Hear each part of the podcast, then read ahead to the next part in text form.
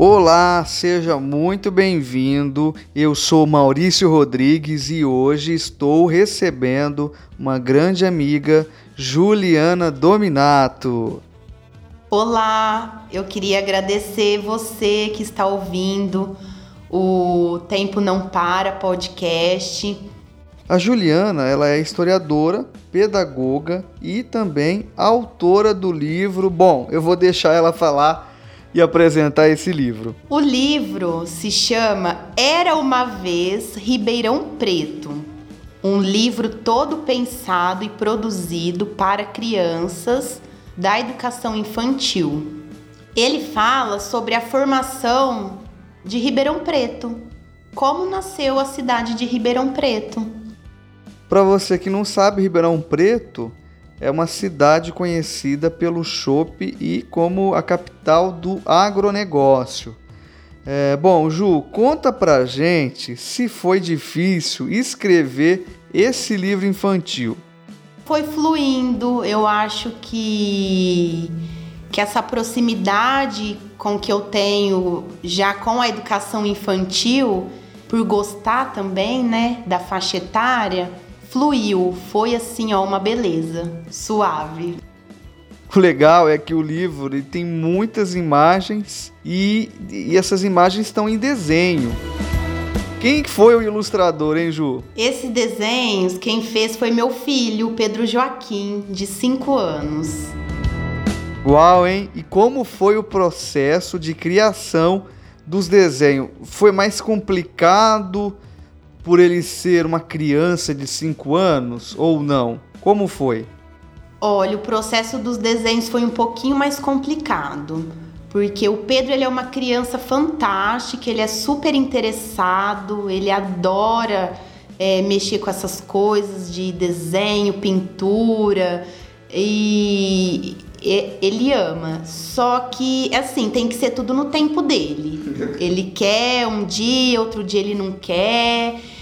E por ele ter esse interesse muito grande, eu acabei aproveitando isso, né? E consegui trazer ele próximo de mim aí pra gente fechar essa parceria. Então eu escrevi e ele desenhou.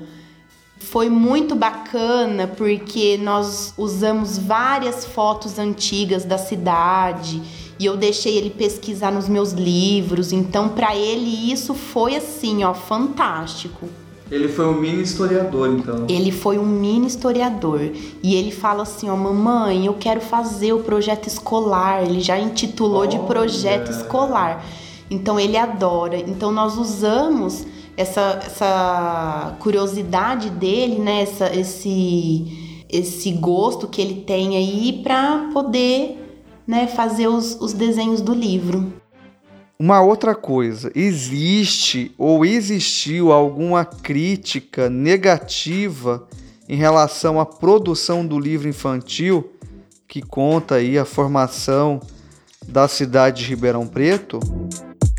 Diretamente para mim eu não, não, cheguei a perceber. Mas claro que teve aquelas críticas de, nossa, mas para que que você tá escrevendo para criança? Qual a necessidade disso de abordar um tema acadêmico para criança? Para quê? Então assim, às vezes a pessoa não tem conhecimento ou não se identifica e acha que isso é uma bobeira, acaba falando, né?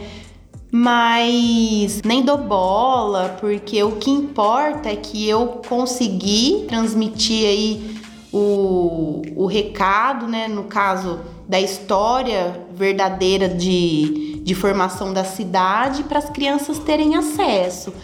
Mas uma opinião minha também, né, como historiadora, o maior erro que muitos historiadores cometem é ficar produzindo para academia.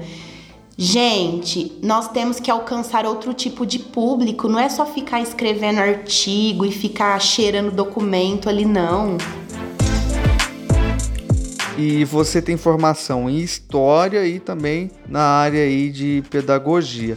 Você considera mais fácil, mais difícil, história ou pedagogia? Como você atua com os alunos? Como você atua fazendo a utilização da história e da pedagogia? Olha, eu acho que os dois, né, nesses tempos aí que estamos vivendo, os dois é difícil, complicadíssimo, desde que a pessoa não tenha vocação e não se interesse. Eu, como sempre gostei de história, para mim é muito fácil juntar a história com a pedagogia e levar isso para os alunos. Eu, nossa, sou muito privilegiada de poder trabalhar com essas minhas duas formações que eu acho incrível. E eu falo que eu não saberia fazer outra coisa da minha vida a não ser né, dar aula e trabalhar com esses projetos aí é, em escola. Não saberia fazer outra coisa. Então, eu não tenho essa, essa dificuldade. Para mim é muito prazeroso. Eu falo que eu junto aí o útil com o agradável. É uma, uma faixa etária que eu me identifico muito, então para mim é super tranquilo, nossa. Uma coisa estranha é que quando a gente estava lá no ensino médio, eu não lembrava que você queria fazer história ou virar professora. Você se Nem eu pensei, nem eu. nem eu queria. Você é oh. uma boa aluna? Do Olha. Eu não vou mentir, porque, porque é se feio. Você mentir, eu vou é falar é feio mentir. É mentira. Não, eu não era boa aluna. Eu não era, eu não era boa aluna. Não, eu era boa aluna sim, né? Eu tirava boas notas na matéria que, que me agradava, que eu tinha mais afinidade. Mas em questão de comportamento, nossa. nossa, eu não sei nem o que falar, entendeu? Bom, eu sei, né? Mas tudo bem. Vamos deixar isso para depois, vamos deixar isso para história. Quem quiser é... conhecer e pesquisar a microhistória da Juliana. Mas ó, eu vou, eu vou contar um, um fato curioso aqui. É. é. quando eu resolvi fazer história, eu queria, claro, ser historiador e ficar ali cheirando documento e ficar pesquisando, socado em arquivos. Enfim, quando eu terminei a faculdade, eu falei, e agora o que, que eu vou fazer? Eu caí na sala de aula e eu me apaixonei. Então, assim, é, é o que eu falo, eu não pensava em ser professora, eu fui fazer história por amar a história, por gostar de, de pesquisar, de museus, enfim, e Hoje eu vejo o outro lado. Eu tô numa sala de aula, mas sem deixar a minha paixão de fato. Eu vou falar uma coisa aqui que você não vai lembrar, eu acredito. A gente aí, eu acredito que eu tinha uns 19 anos e eu te encontrei no centro da cidade, próximo ali à Rua Cerqueira César, você estava fazendo estágio no Museu de Arte de Ribeirão Preto e eu te encontrei e falei assim, Juliana, o que, que você está fazendo? Davi, você perguntou para mim também, né? Eu perguntei para você e você falou, eu estou fazendo história. Eu já fiz assim, hã? Credo? Pra quê? Pra ser professora? E você que está me ouvindo sabe que eu sou professor e de história. pra você ver. que coisa, ó, não é esquizofrenia isso, tá? Acontece, a vida é desse jeito. A vida é muito louca. Mas ela não lembra disso, mas eu me recordo. E ela me perguntou, e sim, eu fiz uma carinha de coitada. Vai passar pena, fome. Vai passar fome. vai morrer queimada. Mas e, e, e você, além disso que você não tá lembrado, porque eu não te falei, mas eu pensei, depois eu, eu, eu comentei comigo mesmo, coitada, né? Pobrezinha. Você, quando foi cursar história, teve muitas críticas? Muitas, muitas, a começar de dentro da minha casa, porque meu pai não queria de jeito nenhum. Ele falava assim: ó, eu não vou te ajudar com nada. Se você quiser ir fazer, você vai. Vai fazer alguma coisa que dá dinheiro. Você tem que ganhar dinheiro. Então, assim, mas eu ficava pensando: o que, que adianta eu fazer uma coisa para ganhar dinheiro se eu vou ser infeliz? Não, né? Eu acho que a gente precisa da a gente fazer alguma coisa que a gente se identifique, que a gente tá bem, porque senão vai ser dois cansaços. Pior do que o físico, o mental, ficar naquela frustração. Falei, não, eu vou, mas muitas pessoas assim, falando, nossa, o que, que você faz? A história, ah, é louca. Ah, gosta de fumar maconha. ah, não, não bate bem da cabeça. Olha, era só. Ateu Ateu, justamente. Comunista. Comunista. Esquerdista. Vai pra Cuba. Vai Era só Cuba. assim. É. Era muitos dedos apontando. Mas, como eu falei, eu. Sim, eu sempre gostei, então eu não via com esses olhos. Se fosse passar fome, tudo bem. Você lembra do nome da Passava. professora de história do, do ensino médio? Eu lembro, Marlene, E a outra? A, que- a professora que deu aula na nossa sala era a Marlene. Tá, e do primeiro ano, você não lembra? Heloísa Helena. Você chegou a encontrar com ela? Não cheguei a encontrar com ela. Eu encontrei, inclusive nós fizemos uma visita técnica à Casa da Memória Italiana. Né? É muito bacana essa coisa de reencontrar aquele nosso professor, né? Do... Sim. Nossa, é muito bacana isso. É, sabe que eu tive uma professora que me marcou muito, mas no fundamental. Quem que é? Ela, o apelido, eu não sei o nome, porque a gente chamava ela de TT. Mas lá no Carinhosamente. carinhosamente, lá no Mouzinho. Eu estudei da, da primeira até a oitava série lá, né?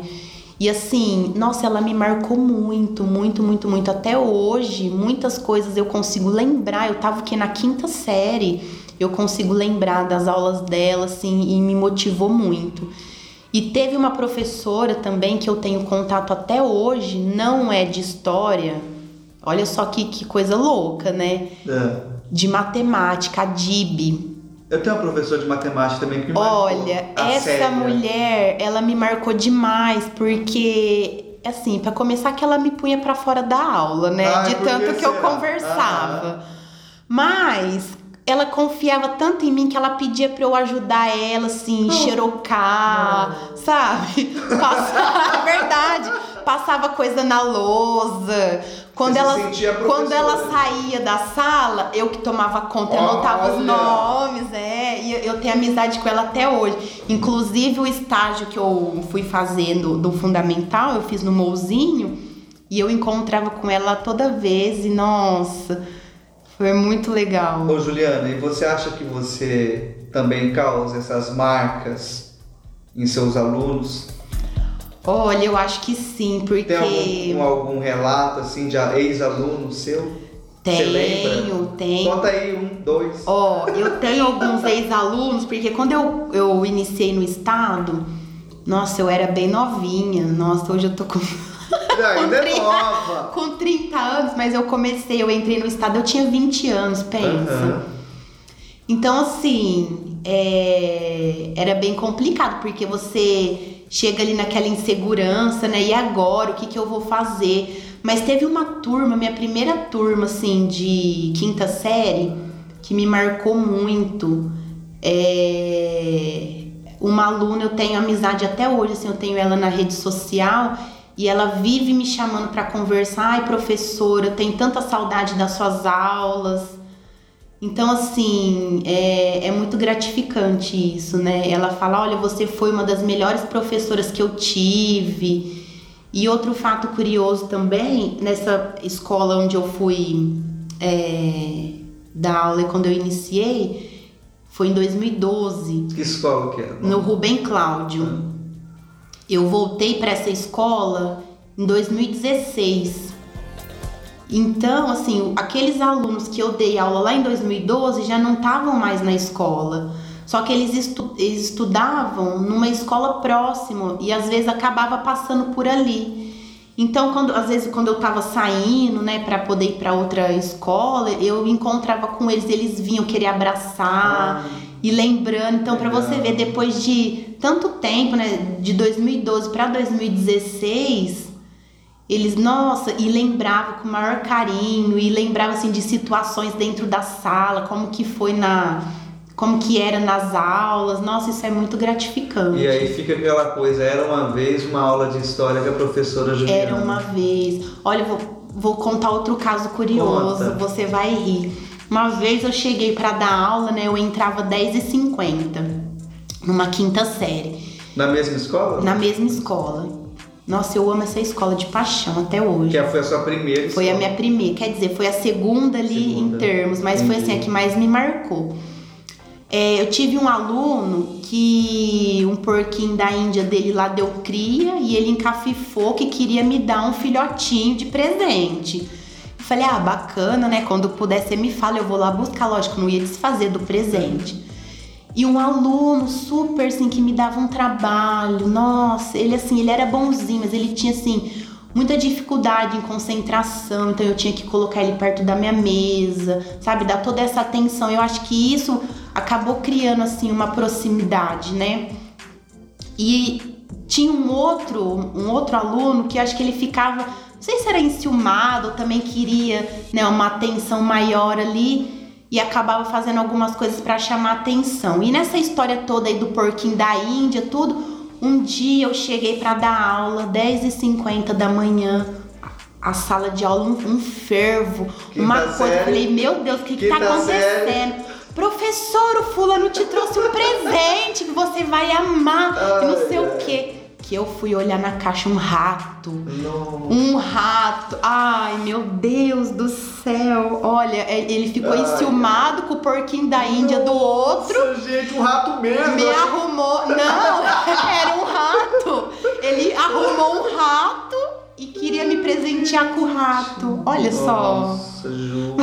Você vê, hoje eu tô risada. Mas... Ju, e aí, o que aconteceu?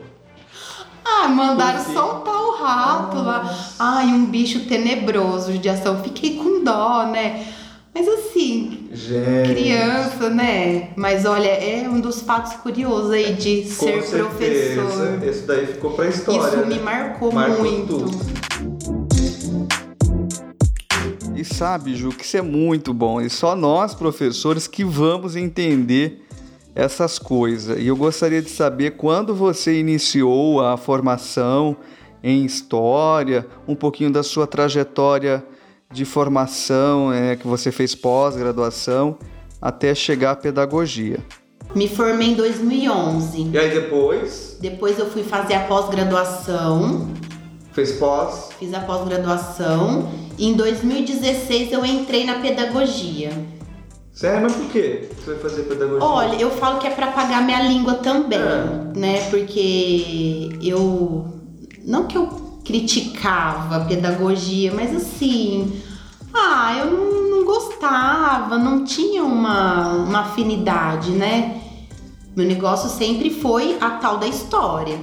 Mas engravidei, tive o meu filho e assim, a maternidade para mim foi algo surreal, né? Eu falo que quem é mãe aí vai do, do céu ao inferno mil vezes e é um. é verdade! É um misto de emoções. E assim, eu fui fazer a pedagogia por causa do meu filho, para poder entender melhor aí o seu desenvolvimento.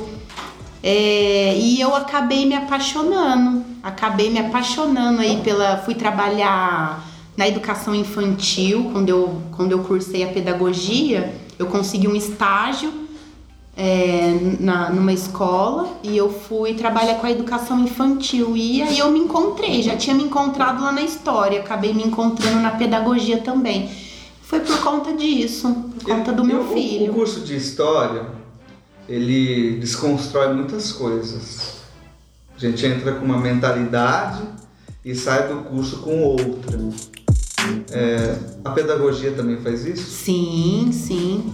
A gente passa, passa a ver com outros olhos, né? Ainda mais assim, como é voltado para a criança, a gente consegue compreender melhor né, a criança, entender muita coisa ali do seu desenvolvimento. Eu tenho para mim que se toda mãe pudesse cursar pedagogia, ia ser maravilhoso. Mas não dá. Mas não dá, né? Infelizmente. Não dá. É, não dá. E pedagogia, é, tem gente que também tem um. Tem, olha só, você foi para um curso que já existia um desdém, que é história, e o outro foi pedagogia, que tem ainda, sofre essa coisa de diminuição. Sim, sim.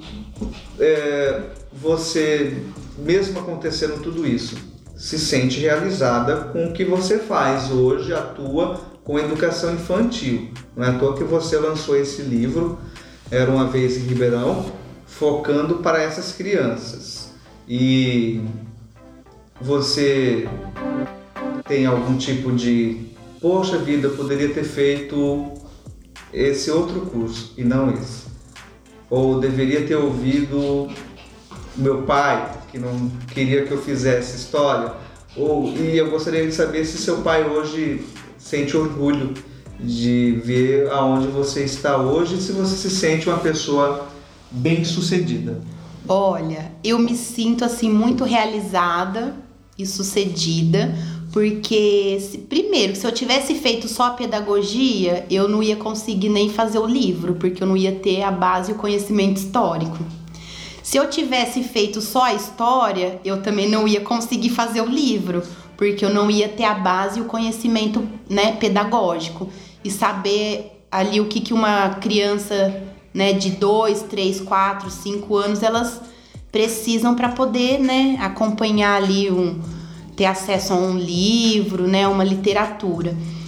Então eu falo que eu sou muito realizada e não tem como é, trabalhar só com a história ou só com a pedagogia. Eu falo que uma complementa a outra. Mesmo porque na própria graduação de história nós tivemos uma base, né? Psicologia da educação, didática, é, prática de ensino. Prática de ensino. Então, assim, não tem como é, trabalhar separadamente. Eu acho que uma acaba completando a outra. Eu acho que como qualquer outro curso de licenciatura, né? É que no caso da pessoa que está ouvindo aí, é, é, eu e a Juliana, nós fizemos licenciatura em História, não foi é, bacharel. Né? Então tem essa diferença. É um curso que tem uma, uma carga sobre a questão de ensino muito mais ampla, é, pensando nesse sentido. E de fato tem muita ligação com pedagogia. No curso, durante o curso, tinha pessoas que não gostavam dessas disciplinas. É, no seu curso tinha isso também? Ah, tinha. Tinha. Tinha. Assim, é como eu falei, né? Eu, pelo menos, entrei no curso com uma visão de sair de lá a historiadora. Uhum. Então, as matérias que eu gostava, mas que eu me identificava, era história do Brasil, é, história moderna. Então, assim, eu essas, essas matérias ligadas é, ao ensino propriamente, eu fiz porque estava na grade e eu tinha que fazer. Mas assim, é, eu tinha um pavor tremendo quando tinha que apresentar a tal das microaulas. tinha. Nossa, era pavoroso, porque eu sempre tive, até hoje, até hoje, assim, eu tenho muito essa dificuldade, assim, de falar, de. né, eu não. Às vezes as pessoas falam, nossa, mas você dá aula, e aí? Mas é diferente, porque você tá ali com crianças né, na sua maioria ali adolescentes. Eu não tenho perfil para ensino médio, não gosto. Então, assim, outra coisa que eu fui descobrindo ali no meu, na minha trajetória como docente. Então, assim, é diferente. E né? geralmente as pessoas que eh, formam-se em história, grande maioria, quer trabalhar nessa área de maiores, né? assim, ensino médio, ou até a academia, a própria academia. Sim, Não vai. gostam muito do ensino fundamental e nem passa na cabeça é, falar em questão de ensino infantil. Infantil, é. Isso é um diferencial seu. Não é todo mundo que, que gosta de ensino infantil ou dá aula para os pequenos. Eu, por exemplo, eu tinha essa coisa de, ah, eu prefiro o ensino médio, eu prefiro o ensino médio. Eu gosto muito do ensino médio, Porém, hoje eu também me identifico muito com o ensino fundamental, eu gosto deles. Mas antes de, de não estar ali na, naquelas aulas, eu não gostava, porque eu me sentia que eu não tinha o perfil. Só que esse perfil ele é descoberto com o tempo que você está dentro da sala de aula, não é isso? Sim, é isso mesmo. eu, eu tive até a oportunidade de trabalhar com, com EJA e assim, eu gostei, apesar de serem pessoas mais velhas do que o ensino médio, eu gostei porque a receptividade é maior, eles têm um, uma caminhada de vida aí diferente, um conhecimento diferente. Então eles acabam é, prendendo mais atenção na aula, eles acabam participando mais. Então, assim, o período que eu, que eu tive é, dando aula no EJA foi muito bom. Mas assim, não é uma faixa etária que eu gostaria de continuar. Por exemplo, ah, vou passar é, 30 anos da minha vida aí dando aula para o EJA. Não, diferente da educação infantil que eu já me identifico né? Educação infantil e o, o fundamental. Um e dois também eu gosto. Legal, Ju. E você escreveu, falando agora do livro. O livro, você pensa em fazer um volume 2? Sim, estou. Você, como que é? Vamos lá. É, no final do livro, né, eu deixo aí uma uma deixa, né, para quem for ler aí tiver acesso à história vai entender como eu finalizo o livro, que é para um possível aí um volume 2, né? Trabalhar aí a, a história do café em Ribeirão, é, como que Ribeirão se desenvolveu a partir do, do café, falar um pouco sobre a modernidade, né? Como chegou a modernidade na nossa cidade enfim, mais para esses assuntos. Pretendo também, né, depois aí no decorrer, como foi, como for é, sendo aí a aceitação do livro, né, vamos ver como que as pessoas... Que no caso está sendo muito bem aceito, o livro dela é muito bom, contribui muito para para as aulas de história, principalmente no, no lado da quinta série não, não, é só para o infantil. Eu não considero que seja apenas para o infantil, porque ele trabalha muito a parte lúdica e é extremamente importante. E você traz isso no livro, que foi pensado para um público infantil, mas que dá para trabalhar ali no início, sexto ano, ah, sétimo ano, porque eu percebo que os pré-adolescentes eles ainda têm é, um, aqueles respingos de infantil, de não infantil de, de, de, coisa negativa, mas de coisa positiva. E nós, a, par, a, a, partir do currículo que nós temos que trabalhar, acabamos de alguma forma tirando esse mundo de imaginação daqueles que são mais, mais pequenos, digamos assim. Então o livro lhe cabe também eu, eu vou, inclusive, quando pegar turma, atribuir turmas, né? Sexto, sétimo ano, quando for trabalhar História de Ribeirão, vou fazer uma indicação, porque nós temos diversos tipos de alunos que, que gostam de ser tratado, às vezes, como, como, como pessoas crianças, que todos nós somos. Nós também somos crianças. Às vezes a gente, quando está perto da nossa mãe e do nosso pai, a gente está doente, parece que potencializa a nossa doença. E é por conta dessa questão da nossa criança, que a gente mata a nossa criança conforme vai crescendo. E esse seu livro é interessante, que dá para trabalhar essa criança dentro da gente. Mesmo eu que sou adulto com 31 anos. É bacana. Isso é muito bom de ouvir, né? Porque assim, claro, eu pensei num público infantil, mas lógico que dá para ele ser usado com, com outros segmentos, né? E é até interessante isso que você falou, porque um adulto, né, que leu o livro veio e me falou: "Nossa, eu gostei muito porque eu não sabia que o nome da nossa cidade vinha por conta de tal, tal, tal". E lá você coloca essa informação. E eu no meu auge dos meus tantos anos fiquei sabendo disso. Então, assim, claro que um adulto, né, ele nessa correria aí que a gente vive, não vai é, conseguir, nem nós que somos aí do meio, professores, tudo, consegue aí ler um livro, consegue se dedicar, né, 100% a isso. Então, quando eu falei a outro tipo de público, eu me referi justamente a isso. As pessoas, assim, que, que querem ter esse conhecimento, mas que não conseguem ler um, um livro é, científico, uma produção científica, acaba se deparando com um livro desse mais infantilizado e aí consegue ter a, é, acesso à informação. E, e, é legal que você coloca as referências bibliográficas aqui. Isso é muito bom. E outra coisa aqui, hoje você passou para revisão de historiadores locais. Sim, foi muito importante hum, para mim nesse processo todo do livro contar com a contribuição de duas pessoas é, fantásticas, né, que, que passaram aí pela minha vida acadêmica.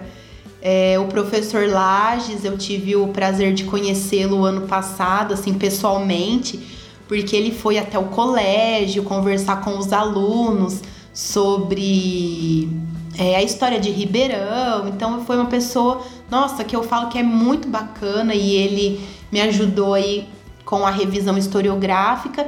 E outra pessoa também que eu tenho um carinho enorme que, nossa, desde a época da faculdade, que foi minha professora, hoje, assim, é, é, eu falo que se tornou uma grande amiga, que foi é, é a professora Nainora, Nainora Freitas.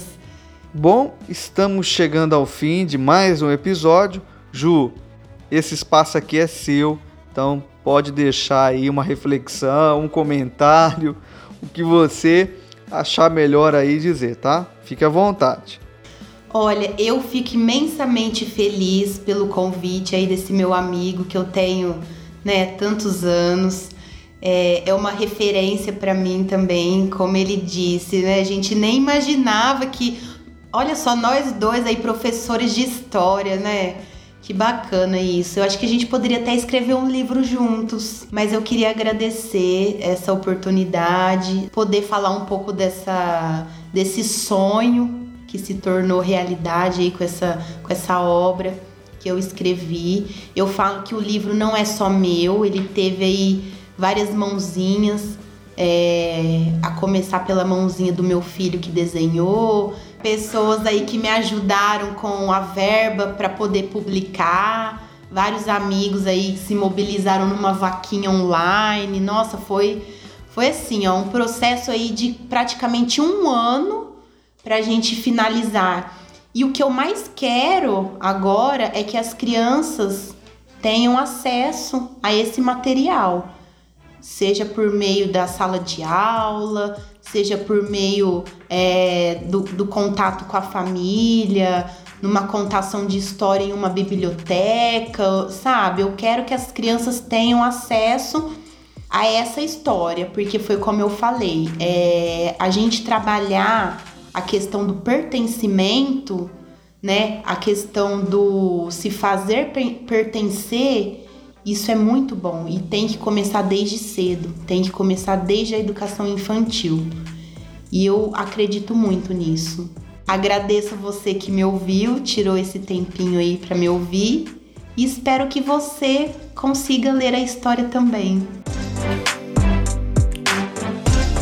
Agradeço você que nos ouviu até o final desse episódio. Foi muito bom receber a minha amiga Juliana Dominato. E você que me ouviu contribuiu muito com esse projeto. E você pode ajudar mais ainda. Basta que compartilhe com um dos seus amigos e nos mande mensagens lá no arroba o tempo não para podcast com certeza será um prazer contar com o teu engajamento, a tua participação com um comentário nesse episódio. Agradeço muito e até o próximo episódio.